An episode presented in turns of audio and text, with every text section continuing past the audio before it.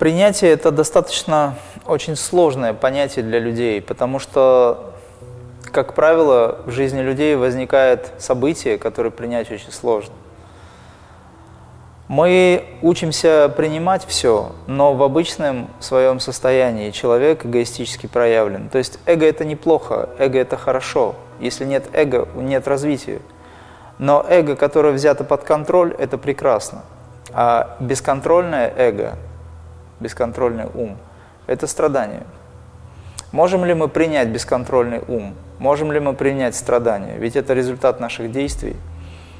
Опять же, это отсутствие знаний.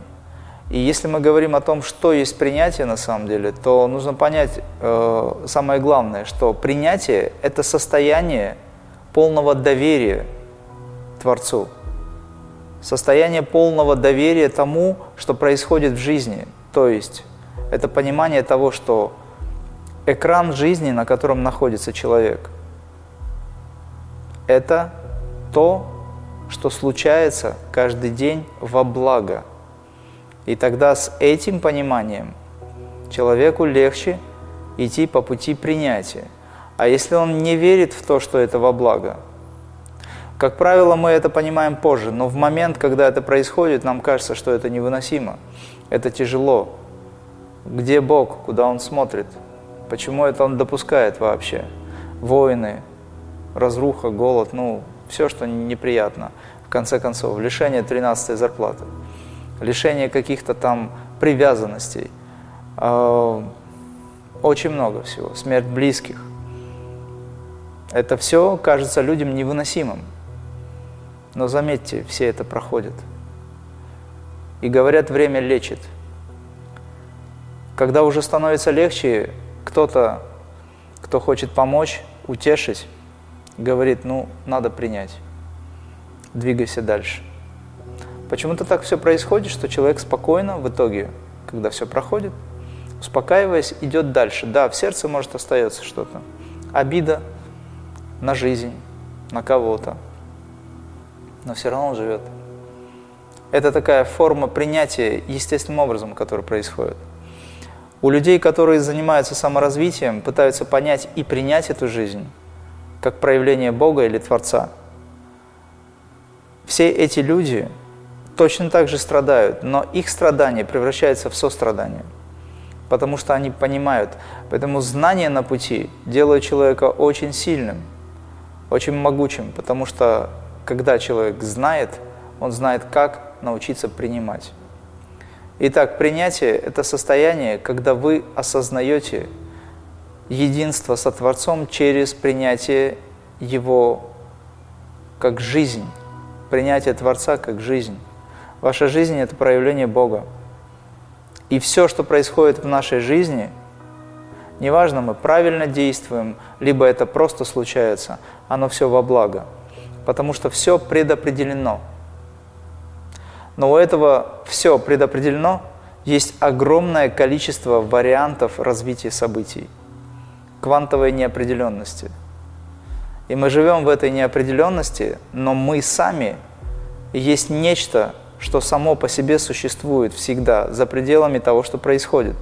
Мы просто следуем этому пути.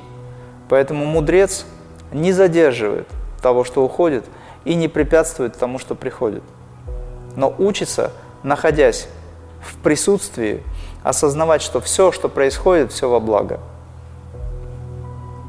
Личный опыт медитация, духовная практика позволяет человеку научиться принимать это, потому что когда вы начинаете заниматься духовной практикой, когда вы пробуждаете в себе качества, высокие качества, вы изнутри начинаете чувствовать, что все происходит совершенно правильно.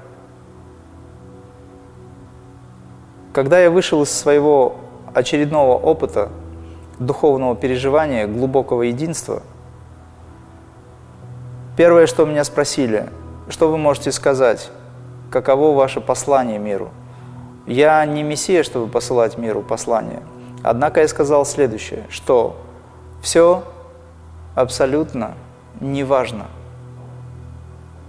Оно не имеет смысла такого, какой вкладывают в него люди, потому что все есть иллюзия. Неважно. Но все должно быть красиво. Раз оно существует, тогда превращайте это в красоту. Но этим людям я задал вопрос, в каком из планов вы хотите проснуться? В каком сознании вы хотите быть?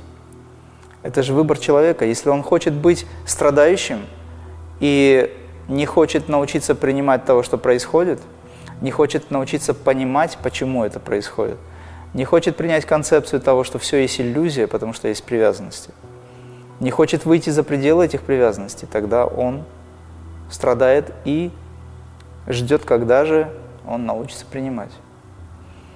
А если тот, кто это все хотя бы теоретически понимает, стремится к этому осознаванию, стремится к получению опыта такого, тогда он выходит на уровень того, что называется принятие, потому что он внутри, интуитивно как минимум, а потом уже и как чувство знания, начинает видеть и понимать, что все очень закономерно, и все очень правильно, и все во благо.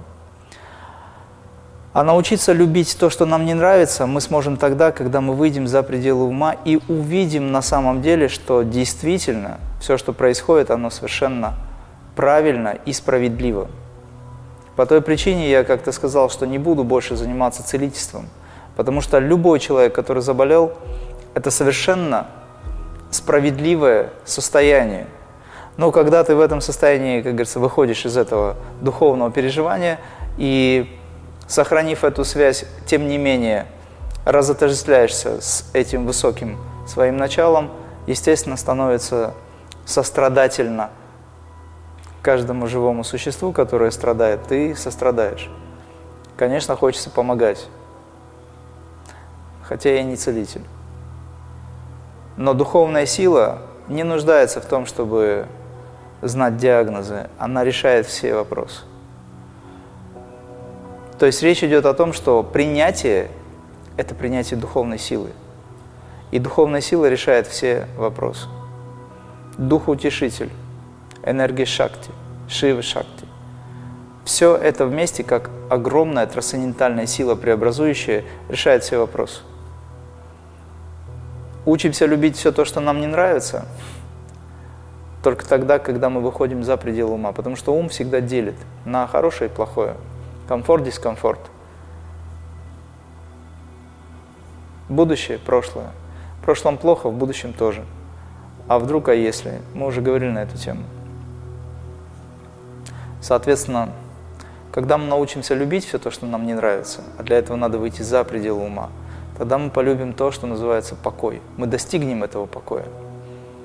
Не все ведь люди любят покой. Ум безудержно скачет. Дайте возможность человеку сесть сейчас, сказать, посиди пять минут, просто ни о чем не думая, просто посиди. Ничего не делай. Он начнет ерзать, начнет дергаться. Его ум будет активен, потому что он будет думать, а что, а зачем я сижу, а для чего я сижу, надо что-то делать. Люди не привыкли находиться в состоянии покоя. Потому что ум всегда им навязывает концепцию того, что нужно что-то делать. Но вот когда он устал и выключился, тогда ум тоже исчез, потому что пять органов чувств выключаются. Нервное окончание требует перезарядки. Это единственное состояние покоя, которое человек уже, ну скажем так, вынужденно для себя переживает. Но научиться быть в покое, но быть в активной фазе – то есть внешне вы в покое, внутри вы очень беспокойны, либо внутри вы спокойны, а внешне вы очень активны. Разница есть.